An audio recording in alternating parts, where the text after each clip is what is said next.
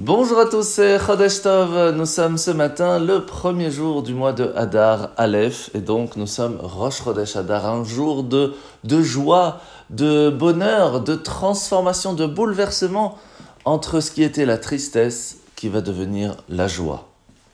Alors ça tombe bien parce qu'aujourd'hui dans le Tanya nous commençons le chapitre 26. L'Anmour Azaken, après nous avoir expliqué comment est-ce que de la façon plus rapide, la plus simple, de pouvoir réussir à à faire les mitzvot de la façon la plus convenable, en ressentant un certain sentiment d'amour et de crainte pour Dieu, c'était de, de trouver cette force qui était intérieure. Et ça, c'était d'une certaine façon plutôt simple. Mais, mais, il y a un autre travail qui est très important à faire, qui est intérieur. C'est celui de repousser le sentiment de paresse ou un sentiment de tristesse. Pourquoi? Ben, Imaginez-vous dans une bataille. Lorsqu'il y a deux combattants et qu'il y en a un qui commence à devenir paresseux, même s'il est dix fois plus fort, il est sûr de perdre.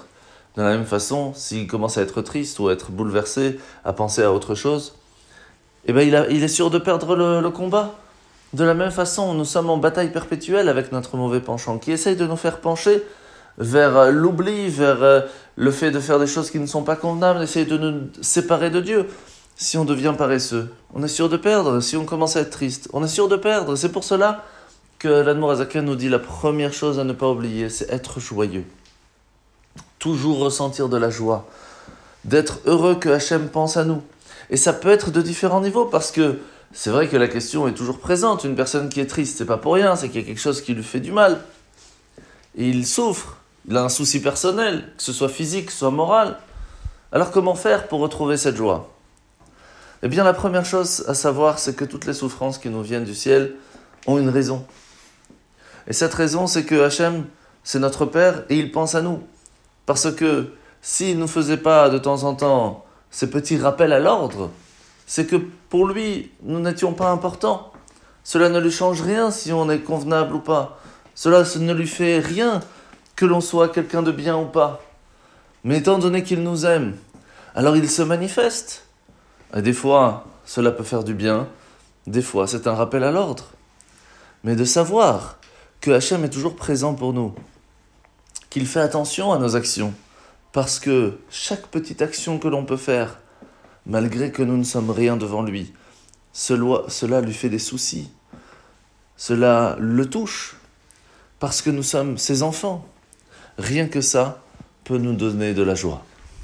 Et plus que ça encore, lorsqu'une personne ressent cette certaine tristesse, parce que par exemple il a fauté, cela doit lui aussi lui amener de la joie. Parce qu'à partir du moment où nous avons eu ce moment de tristesse, ce moment de réflexion, qui va nous faire réfléchir pour prendre de bonnes résolutions, nous avons retrouvé le lien entre nous et Dieu.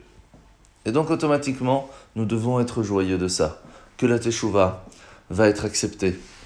Et tout cela sont des façons qui vont nous amener à retrouver la joie et donc réussir à avancer. La mitzvah de ce matin, c'est la mitzvah positive numéro 100. C'est la mitzvah que lorsqu'une femme vient d'accoucher, Baruch Hashem, en bonne santé, eh bien, pendant un certain moment, elle doit se séparer de son mari jusqu'à qu'elle retrouve la possibilité après le mikvé. La paracha de la semaine, nous sommes paracha Touma. Aujourd'hui, nous allons voir euh, les instructions pour construire le tabernacle lui-même. Et là, il est marqué qu'il fallait faire les krashim, donc les planches pour le tabernacle, en bois de acacia, appelé Atse Shittim. Shittim vient du mot Shtut, qui veut dire la folie. C'est cette folie qui peut amener la personne à fauter. Et pourtant, nous utilisons ces mêmes planches de bois pour construire le temple. Comment cela est-il possible? Eh bien, dans la sainteté, il y a aussi une certaine folie. Le fait d'être tout prêt à tout pour pouvoir aider, même au-delà de ce qui est logique.